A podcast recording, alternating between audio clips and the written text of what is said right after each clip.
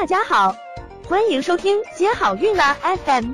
如果你正在准备孕育宝宝，却不知道怎么科学备孕，或者正和试管婴儿打交道，都可以来听听我们的好运大咖说。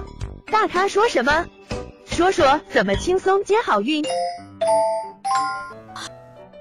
使用药物的注意事项这部分内容呢就比较多了，因为试管婴儿疗程中的药物保存就是一个很重要和很关键的环节。如果药物保存不当的话，那么可能会导致药物失去它的效用，那么你，嗯，这个就会影响到你这个促排的这个过程。我们常见的一些药物，果纳芬，嗯，它原包装中是储存于二十五度以下。嗯，开启并溶解以后，应该一次性注射完毕。那普利康呢？嗯，它有两种，一种是有注射笔芯的，那有三百的，也有四百五十单位的，那也有那种单支的，嗯，一百的和五十单位的。那么如果是注射用的笔芯呢，是保存于冰箱内二到八度，切记不能冷冻。然后呢，普利康的水针剂的话，也是二到八度避光保存。嗯，国产的一个 FSH 也叫利参宝注射用尿促软泡素，它要求是遮光、密闭、阴凉处，不超过二十度保存。那安琪坦也被称为黄体酮软胶囊，它要求保存温度是十到三十度的温度。一个保胎的药物就是黄体酮凝胶。嗯，也被称为雪诺酮，它要求保存温度低于二十五度。夏天呢可以冷藏于冰箱，但是千万不能冷冻。平时呢放置室内阴凉处保存就可以。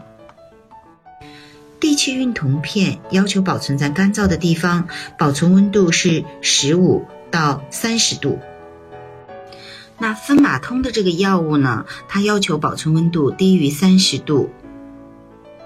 雌二醇呢，嗯，也就是补加乐，它的保存温度呢也是要求低于三十度。艾司妥雌二醇凝胶要求密闭阴凉，保存温度低于二十度，可以冷藏于冰箱二到八度。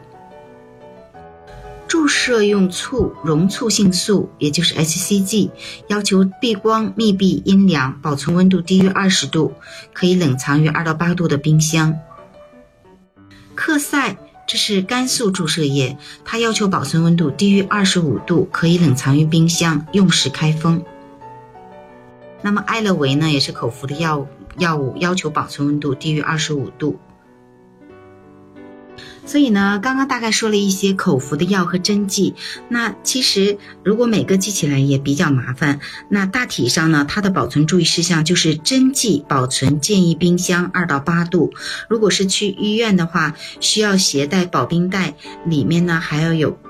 冷冻的冰袋，这样的话就能够保证药物不会失效。那么口服或者是凝胶类的药物呢，建议室温二十度以下，或者呢放置在冰箱二到八度都是可以的。那这些全部的药物都是不能放在冷冻里面保存的。